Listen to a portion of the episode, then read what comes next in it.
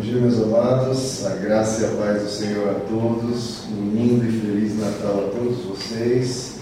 Que Deus abençoe cada um ricamente. Queridos, nesse dia de Natal, queria convidá-los a abrir suas Bíblias em, no livro de Isaías, Isaías capítulo 9. Isaías capítulo 9 é justamente o trecho desse último louvor o pessoal do louvor, né, quando eles perguntam se eu tenho algum louvor a pedir, eu falo, não, queridos, eu nem gosto de sugerir, porque quando Deus sugere no coração de vocês, ele acerta melhor ainda. E é mais um caso, esse é exatamente o trecho que nós vamos ler agora, Isaías 9, a partir do verso 2. Vamos estudar o trecho desse louvor. O povo que caminhava em trevas viu uma grande luz sobre os que viviam na terra da sombra da morte, raiou uma luz. Fizeste crescer a nação e aumentaste a sua alegria. Eles se alegram diante de ti, como os que se regozijam na colheita, como os que exultam quando dividem os bens tomados na batalha. Pois tu destruíste o jugo que os oprimia, a canga que estava sobre seus ombros e a vara de castigo do seu opressor como no dia da derrota de Midian. Pois toda bota de guerreiro usada em combate e toda veste revolvida em sangue serão queimadas, como lenha no fogo. Porque um menino nos nasceu, um filho nos foi dado, e o governo está sobre os seus ombros.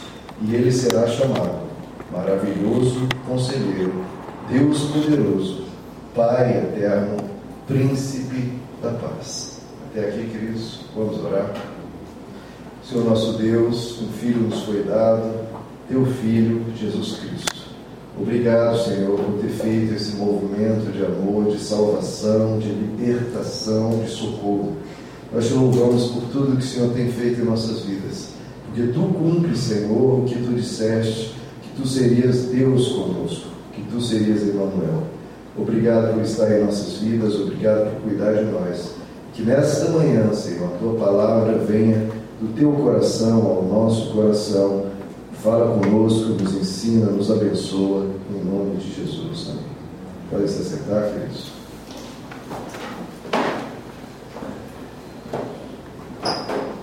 Irmãos, toda, toda palavra de Deus, tudo que Deus diz, já é evidência, né? Mais do que importante, né? porque não é apenas a fala de uma autoridade, a fala de um sábio, a fala de alguém com entendimento sobre aquele assunto, a fala de Deus que tem pleno conhecimento sobre todos os assuntos.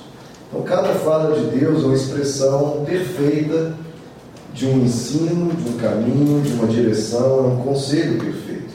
E se toda comunicação verbal de Deus é assim, toda palavra dele, imagine então toda a ação de Deus. As ações de Deus expressam o seu caráter, expressam o mais perfeito ensino do que é Deus agindo.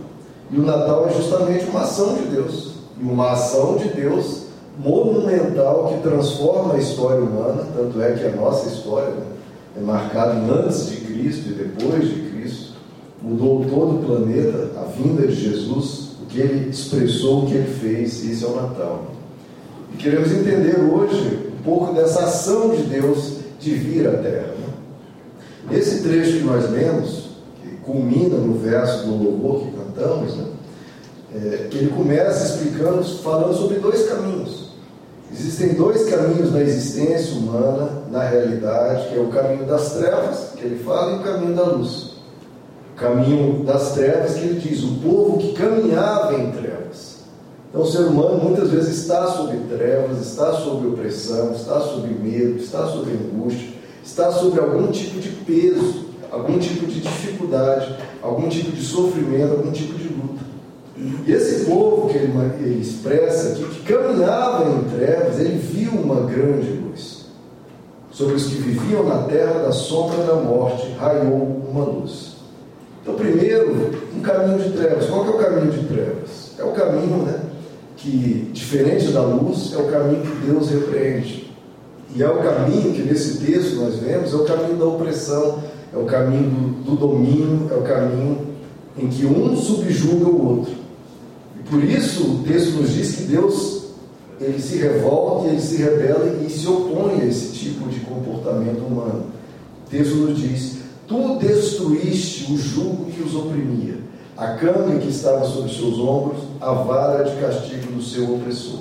Então toda canga, toda opressão, todo jugo que oprime o ser humano, pode ser um jugo político, pode ser um jugo de trabalho, um chefe sobre um funcionário, ou um jugo mesmo num casamento, num relacionamento em que um oprime o outro, Deus vem e destrói, Deus vem e se opõe, Deus vem luta contra aquilo, porque toda opressão é um caminho de trevas, é um caminho, caminho do qual Deus não gosta e Deus abomina.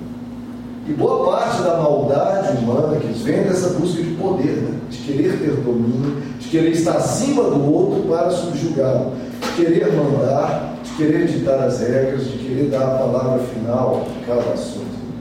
Por isso o ser humano né, resiste tanto a Deus, porque qual a lógica de resistir ao ser supremo que nos ama, cuida de nós e só quer o nosso bem? Porque Deus é um obstáculo. Porque se há um Deus e esse Deus precisa ser servido, precisa ser seguido e obedecido, muitos não querem esse Deus porque querem ser o Deus na face da terra, oprimindo outros seres humanos, que todo ser humano sabe que Deus não concorda, que Deus discorda e Deus abomina. Toda opressão é anti-Deus, é anticristo. Isso ocorre tanto a nível macro, né, que os relacionamentos governamentais, na figura de ditadores, imperadores, tanto nas relações interpessoais, entre indivíduos, entre relacionamentos conjugais, todo tipo de relacionamento humano. Muitas relações pessoais são baseadas em poder. Muitas relações pessoais são jogos em que um procura estar por cima do outro, um quer dominar o outro para estabelecer a sua vontade, estabelecer o seu pensamento e querer controlar aquele círculo de pessoas. Ou seja, o ser humano querendo exercer domínio. E o poder ele é cativante, né? tanto na figura de, de ditadores, de pessoas, de populistas, quanto numa relação humana, né? homem e mulher, ou entre amigos, aquele que é mais, entre aspas, poderoso, que é cativante.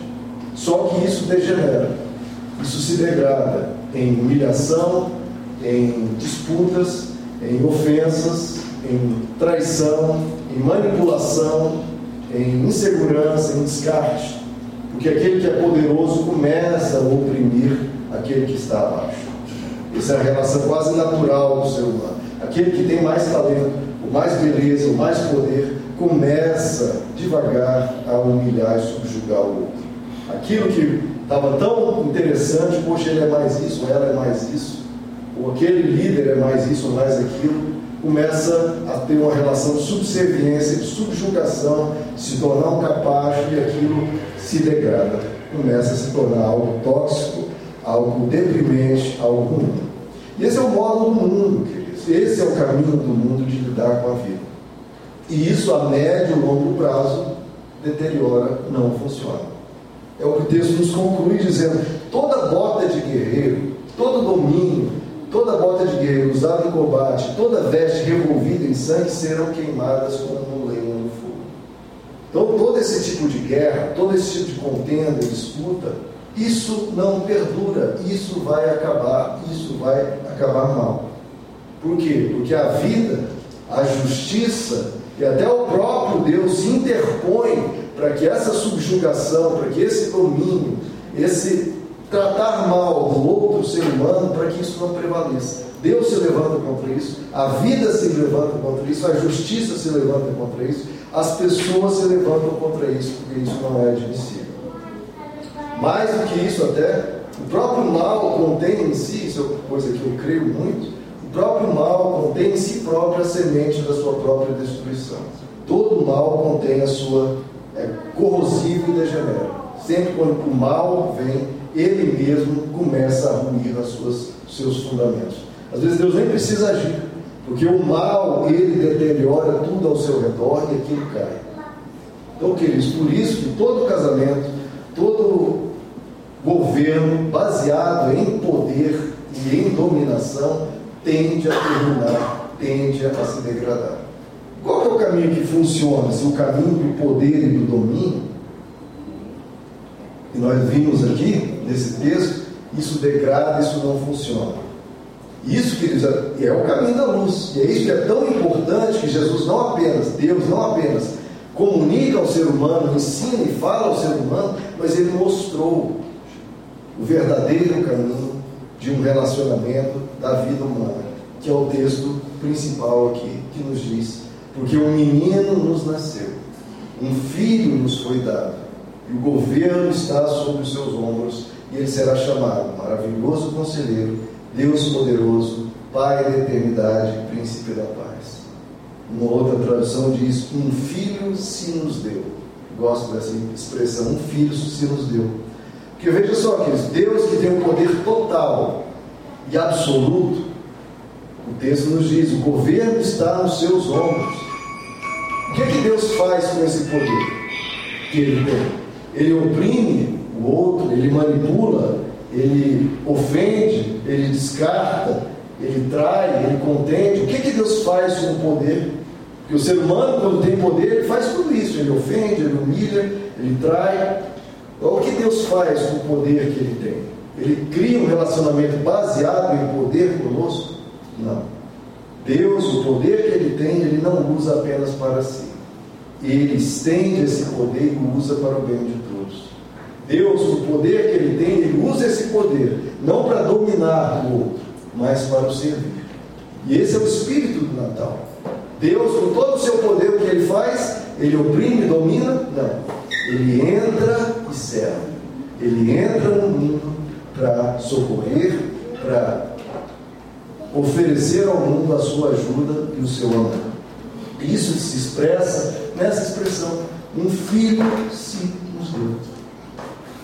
O outro louvor que cantou, cantamos aqui também, também expressando o Natal, é Filipenses 2. Seja a atitude de vocês a mesma de Jesus Cristo Seja a atitude de vocês a mesma do Natal, a mesma de Jesus Cristo, que foi o quê? Que embora sendo Deus, embora tendo todo o poder, não se considerou, não considerou que o ser igual a Deus fosse algo ao qual deveria se apegar. Então Deus que é Deus, ele não tem esse apego a ser Deus. É muito interessante isso. Deus é Deus, mas ele não tem apego a isso. Por quê? Porque ele não quer dominar. Ele não quer mandar, ele não quer se impor, ele não quer subjugar, ele não quer oprimir ninguém. Então Deus ele não precisa, ele não quer, ele não tem esse apego a isso. Ele é, mas ele não tem apego. Por isso que ele se esvazia a si mesmo e vem na figura de servo, tornando-se semelhante aos seres humanos. E sendo encontrado em forma humana, humilhou-se a si mesmo e foi obediente, e obediente até a morte, a morte de então Deus é aquele que não quer ser Deus em um relacionamento, ele vem para servir. É muito interessante o ser humano, ou os políticos, ou em qualquer relação, ou mesmo com um patrão, muitas vezes a pessoa quer ser, entre aspas, o Deus, o manda-chuva, ele quer dominar toda a cadeia que está abaixo, ele quer estar acima. Deus não precisa estar acima, por isso que ele é Emmanuel, ele é Deus conosco. Ele não quer estar acima mandando e todo mundo capacho, de cabeça baixa, sem olhar para o céu. Não, Deus quer estar conosco. Ele quer estar no meio de nós. Ele quer estar presente, ele quer ser amigo, ele quer ser companheiro, ele quer participar, ele quer especialmente servir. Eu acho que a figura de Deus, na palavra de Deus, é um Deus que merece ser servido. É um Deus que tem que ser servido. Ele merece ser adorado por esse caráter sublime. Um Deus que é humilde, um Deus que serve, um Deus que tem um poder absoluto. Ele abre mão desse poder para viver no meio de nós e ser como nós e cuidar de nós e servir. Deus não quis ser dominador, Deus quis ser servo. Esse é o espírito do Natal. Deus que estava acima de todos se coloca junto de nós para estar conosco, fazer parte da nossa vida. Seja a atitude de vocês a mesma de Jesus Cristo. Seja a atitude de vocês a mesma do Natal. Vir para servir. E eu acho muito interessante né, que Deus, mesmo sabendo deste mundo de dor e sofrimento, Deus quis ter um filho.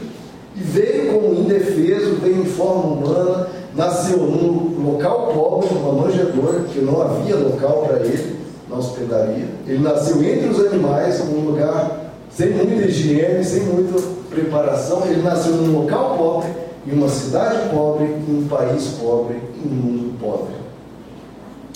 Muitas vezes hoje, né, as pessoas não querem ter filhos porque têm medo da dor e do sofrimento, e Jesus, Deus quis ter um filho mesmo neste mundo. Queridos, há uma mágica em ter filho, há algo sublime em ter filhos. Né?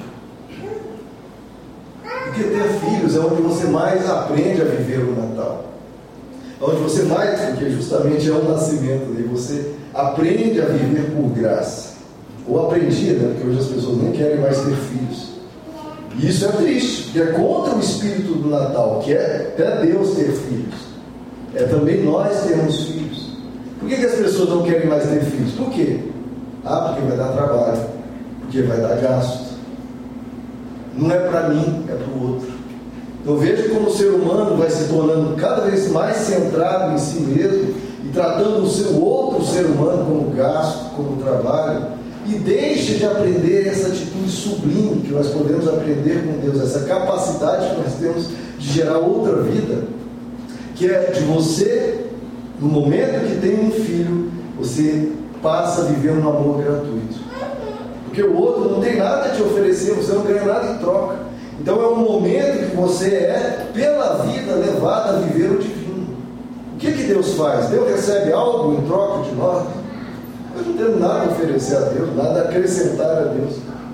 Ele não precisa de nada, e se precisasse, com certeza nós não poderíamos dar a Ele.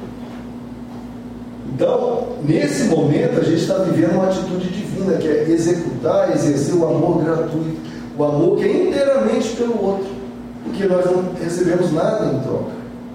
Quando a gente se despreende de nós mesmos, de pensar só nas nossas vontades para atender à vontade de um outro ser humano.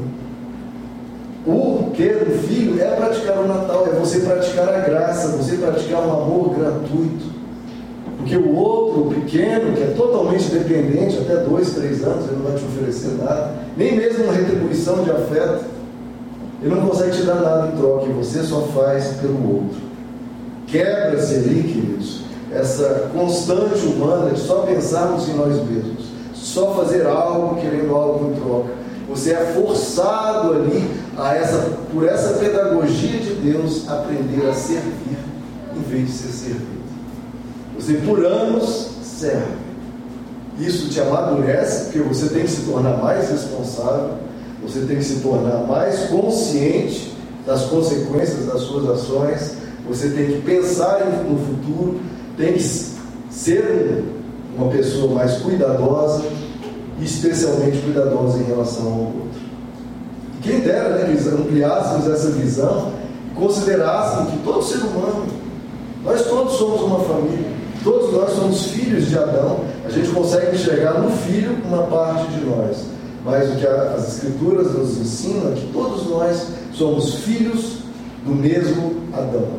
Todos nós somos a mesma raça, mesmo povo, mesmo sangue, não tem essa diferença de cor, de nacionalidade, tudo isso é o que até as religiões são, é a heresia da separatividade. A gente olhar o outro como um ser distinto, como justamente um outro, em vez de olhar como um, a expressão que a Bíblia usa, né, o próximo. Chamar o outro já é complicado.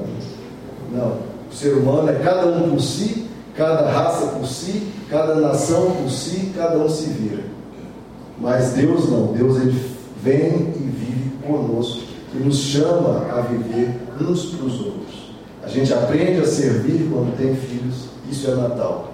E que esse espírito de Natal, essa prática de Natal, de servir, de um amor gratuito, possa ser uma prática nossa. Essa é uma prática do Natal. De servir, de ver no outro alguém que a gente precisa cuidar e ter um amor gratuito. E esse é o nosso chamado, né, queridos? O grande chamado de Cristo não é venham para Deus que vocês vão ser abençoados. O grande chamado de Cristo é venham para Deus e vamos aprender a servir uns aos outros. Vamos ter um novo coração, uma nova mente, Vamos amar, vamos amar a Deus, vamos amar ao próximo. É o chamado que Jesus nos, nos faz. Jesus, quando ele pega os seus discípulos, ele diz: Vocês sabem que aqueles que são considerados governantes das nações as dominam. Essa relação humana é natural, domínio, domínio, uso. Você usa o outro para tirar dele o que você pode. E as pessoas importantes exercem poder sobre elas. Mas Jesus diz: Não será assim entre vocês. Não pode ser assim. Entre os meus discípulos, não pode ser uma relação de poder e de opressão. Não será assim entre vocês. Pelo contrário, quem quiser tornar-se importante, quem quiser crescer, quem quiser ser elogiado pelos céus, quem quiser ser importante entre vocês deverá ser servo. Deverá ser aquele que ajuda, aquele que cuida, aquele que ama. Deverá ser servo. Quem quiser ser o primeiro deverá ser servo de todos. Pois nem mesmo o filho do homem veio para ser servido, nem mesmo o filho do homem no Natal, ele não veio para ser servido. Deus entra no mundo, imagine, queridos, o susto. Ele vem para dominar, ele vem para exercer poder. Por isso Herodes dá o, comunicado: matem todos os bebês de dois anos para baixo que estiverem em Belém, que eu nem vou correr o risco de não saber qual é o bebê, matem todos. Porque é uma relação de poder. Herodes não quer perder o seu poder. Por que, que os religiosos se opunham a Jesus? Porque eles não querem perder, perder o seu poder. Eles querem ter o domínio, eles querem manipular e dominar a fé das pessoas. Tudo relação de poder. Poder político, poder religioso, e Deus não quer nada disso. Ele, sendo Deus, não tem usurpação, não tem apego a ser Deus, ele não quer dominar, porque ele não vem para ser servido. Deus vem para servir. E todo ser humano que quer ser servido, que quer ter o ele pode ser poderoso e todo mundo servindo. E Deus olha para esse como o menor de todos. Porque é menor em caráter. Porque ele quer é oprimir, ele quer é subjugar. Ele não consegue ter um relacionamento sadio. Ele não consegue expressar amor. Ele quer expressar poder. Para se alegrar sobre a tristeza dos outros, ou sobre a miséria dos outros, ou com o outro abaixo dele.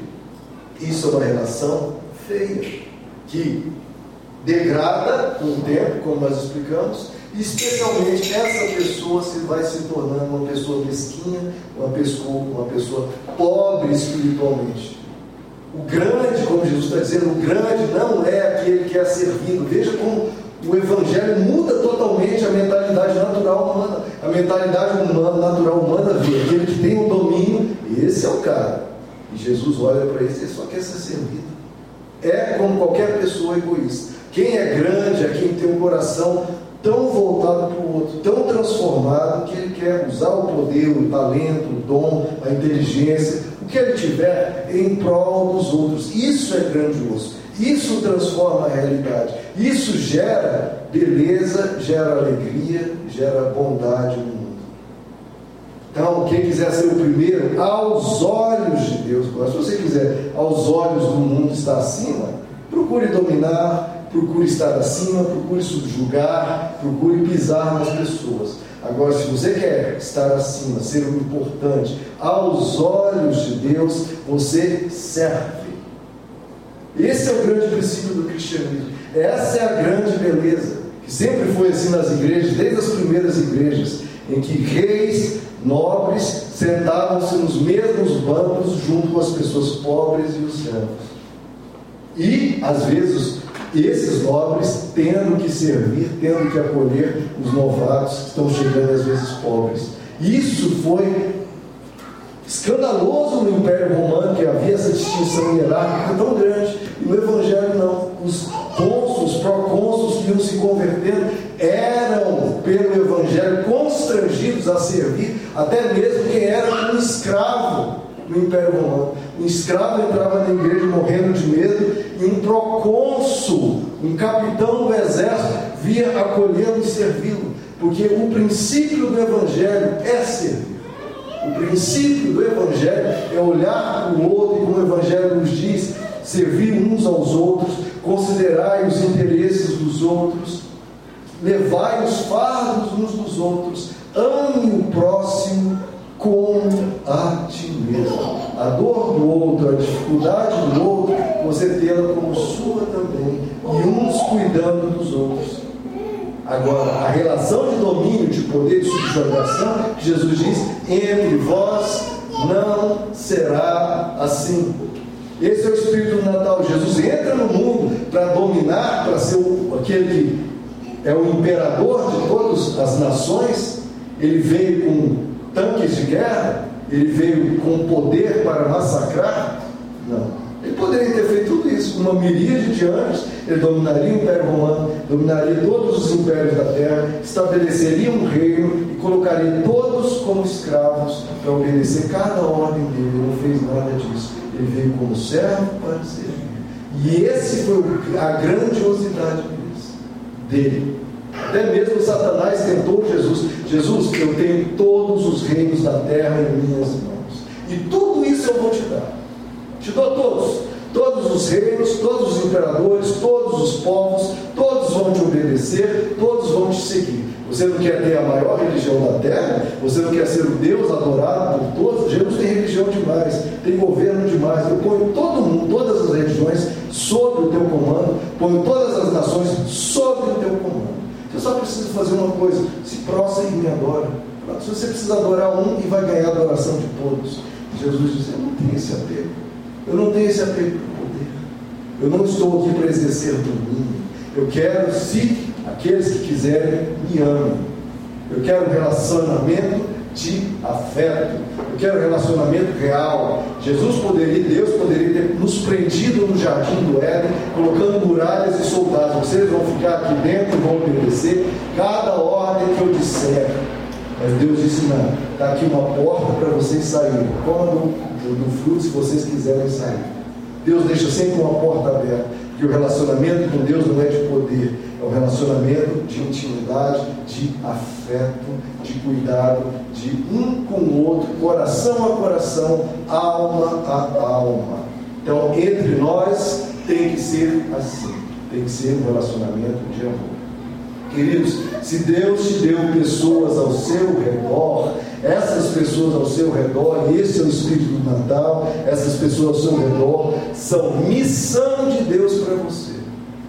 Ah, qual é a missão que Deus quer que eu faça na minha vida? Deus pode até ter alguma missão para você especial ou diferente, mas a missão que você já sabe, já está diante de você, as pessoas que você tem ao seu redor são missão de Deus para você. A missão é sirva-as esse é o espírito do Natal. Sirva-as. Porque o que ele veio fazer aqui na terra? Veio para ser servido? Não. Eu vim não para ser servido. O meu Natal é para servir. Esse dia de Natal é para lembrar o nosso chamado, o chamado do Evangelho, é a missão de Deus para a sua vida é sirva, sirva as pessoas ao seu redor. Use o que você tem em prol das pessoas. Porque o mundo vive assim. Entre duas pessoas, pessoa diz para o outro, me sirva, e a pessoa de cá diz, me sirva você. E vive em contenda, vive em briga, um tentando exercer poder e domínio sobre o outro, cada um dizendo, me sirva. O Evangelho é esse de cá dizendo, eu te sirvo, e o de cá dizendo, eu te sirvo. E os dois se servem. Como que isso não dá certo? Como que o outro, o Útica, me sirva, me sirva? Como é que isso funciona? Como é que isso vai dar certo? Isso degrada em relação tóxica de poder e de domínio. E um depois querendo ver o outro pelas costas e o traindo. E isso que degrada. Isso não funciona, não, porque não tem como funcionar quando dois querem dizer me sirva. Agora, quando os dois dizem eu te sirvo, não, não, não, eu que te sirvo, não, deixa agora eu vou te servir. Fica bonito, fica belo, fica sublime e funciona. E gera amor, gera bondade, gera segurança, gera paz, gera alegria, gera um futuro que só cresce, só melhora. O de cá não, né? o futuro é só piorando, porque é uma relação de poder e de domínio, um querendo controlar a situação, mas Jesus diz: entre vós não será assim. Entre vós não será assim. É eu te sirvo e de cá eu servir. O objetivo é cuidar. Isso é Natal. O Natal é serviço. O Natal é cuidar. É por isso que Jesus diz: é melhor dar do que receber. Porque se os dois estão voltados para dar para o outro, gerar no outro alegria, gera-se alegria nos dois. Quando os dois estão voltados para receber, os dois recebem pouco, há conflito, há disputa, há contenda, porque o foco é receber. E isso, os dois vão se entristecendo, os dois vão colocando a culpa no outro, os dois vão reclamando porque querem receber. O espírito de murmuração é o espírito de receber. O espírito da contenda é o quê? Por que, que as pessoas contendem? Porque querem receber. Por que, que as pessoas murmuram? Porque querem receber. Por que, que as pessoas estão tristes? Porque querem receber. O espírito de receber é o espírito de ser servido. E isso gera, de novo, contenda, tristeza e reclamação. Isso não funciona. Não funciona.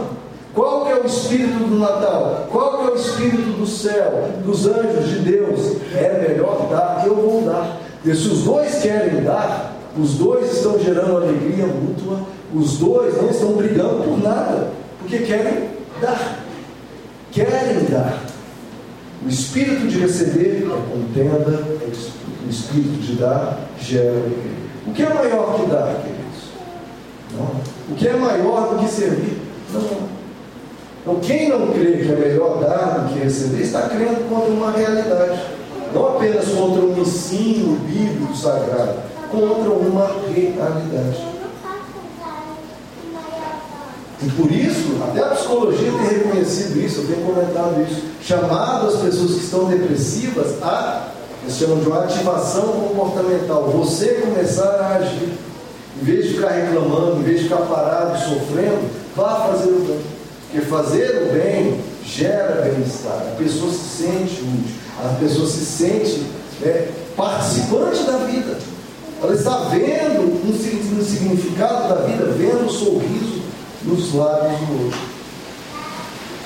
Olha uma frase que eu ouvi anteontem de um grande psiquiatra, Jordan Peterson, né? um, grande escritor best-seller, dizem né, que é o maior influenciador acadêmico do YouTube atualmente. Olha que coisa linda ele diz.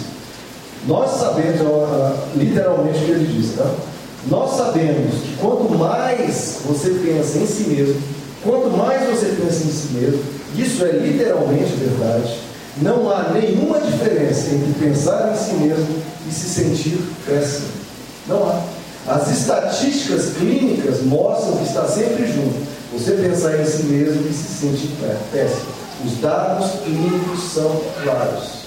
Quanto mais você pensa em si mesmo, mais você vai se sentir péssimo. Por quê? Porque você pensa em si mesmo, você vai achando defeito na sua vida, você vai achando defeito na sua aparência, você vai se sentindo inseguro, vai de novo entrando no espírito de querer ser servido e ninguém nunca nos serve bastante para nós. Você entra no espírito de receber, ah, aquela pessoa não faz o suficiente, fica no espírito de receber, de murmuração, de contenda, de colocar a culpa no outro, de querer que o outro resolva os seus problemas, resolva as suas carências. Quanto mais se pensa em si mesmo, mais se sente péssimo. Os dados clínicos, estatísticas e pesquisas são claros. Queridos, Deus nos ensina, e o Natal nos ensina, venha servir. Jesus veio o quê? Servir, não ser servido. Natal é a prática de Deus nos ensinando isso. Participe da vida dos outros, cuidemos uns dos outros com amor gratuito, com amor de servir. É isso que Deus fez no ano. Vamos ficar?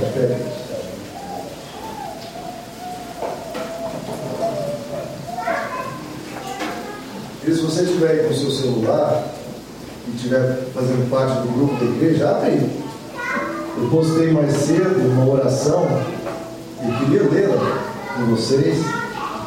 Queria que nós, né, na verdade, falássemos dessa oração juntos, oração de São Patrício.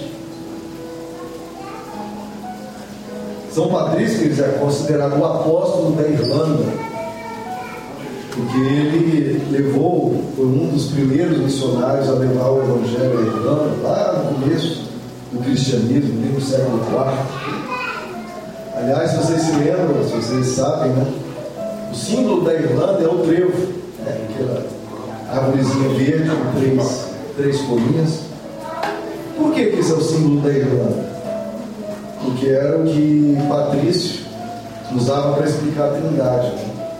Eles são três, mas são um só. Mas como assim que eles são três pessoas, mas são um só? Ele explicava, olha o trevo.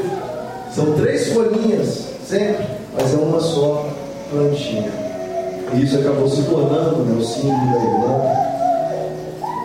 Se você tiver aí aberto, essa oração chama Couraça de São Patrício, por quê? Porque os, os navegantes, os viajantes, costumavam fazer essa oração antes das viagens, né? as viagens eram muito perigosas, tinham muitos assaltantes, muitos naufrágios, costumavam fazer essa oração. Vamos, vamos ler juntos, queridos, se você tiver aí aberto. Vamos juntos? Hoje me levanto com poderosa força e invoco a Santíssima Trindade com trinitária fé, professando a unidade do Criador e da criatura. Hoje me levanto com a força do nascimento de Cristo, com a graça do seu batismo, com a força de sua crucificação e morte, com a força de sua ressurreição e ascensão, com a força de seu retorno no dia do juízo. Hoje me levanto com a força de Deus que me guia sua grandeza que me apoia, sua sabedoria que me guia, seu olho que me cuida, seu ouvido que me escuta, sua palavra que me fala, sua mão que me defende, seu caminho para seguir, seu escudo para proteger, sua Eucaristia para livrar-me das armadilhas do demônio, da tentação dos vícios, daqueles que me desejam mal, longe ou perto, só ou acompanhado. Cristo comigo, Cristo à minha frente, Cristo atrás de mim, Cristo em mim, Cristo abaixo de mim, Cristo sobre mim, Cristo à minha direita, Cristo à minha esquerda, Cristo quando me deito, Cristo quando me sento, Cristo quando me levanto, Cristo no coração de todo homem que pensa em mim. Cristo na boca de quem fale de mim, Cristo em todo olho que me vê, Cristo em todo ouvido que me ouve. Hoje me levanto com poderosa força e invoco a Santíssima Trindade com trinitária fé, professando a unidade do Criador e da criatura. Amém. Glória a Deus, queridos. A unidade do Criador e da criatura, Natal. Ele veio, queridos ele veio. Vamos orar. Senhor nosso Deus, te louvamos por mais um Natal na tua presença. Obrigado que o Senhor se uniu a nós, na nossa luta, nas nossas. Obrigado porque o Senhor nos serviu. Obrigado que o Senhor nos chama para servir. O Deus que merece ser tanto servido é o Deus que serviu primeiro, que nos amou primeiro, que foi para a cruz para nos salvar. Obrigado, Jesus, por esse caráter Obrigado por ser tão maravilhoso, tão bondoso, tão amigo. Tu és um Deus conosco. Que cada um se saia aqui nunca sozinhos, mas que o Senhor está sempre conosco. O Senhor faz parte da nossa vida. Que o Senhor está sempre a nos servir. Um Deus que serve, um Deus que ama, um Deus que cuida. Obrigado, Senhor, por essa verdade que é real, que é verdadeira. Que o Senhor esteja sempre conosco como nós oramos aqui a oração do teu filho Patrício, Cristo comigo, Cristo sempre conosco. Nós precisamos do Senhor em todos os dias da nossa vida. Que todo dia seja dia de Natal, o Senhor no nosso coração, nascendo em nossas vidas. Que todo dia seja Natal, um dia que o Senhor nos serve, um dia que nós te servimos, um dia que nós servimos as pessoas ao nosso redor. Dá-nos um coração assim, Senhor, um coração como o teu, para servir. Um coração cristão, um coração que te serve. Nós te louvamos, Senhor, te agradecemos por mais um Natal. Glórias a Deus. Queridos, um Feliz Natal a todos. Cumprimenta aí a pessoa, vamos cumprimentar uns aos outros, vamos sair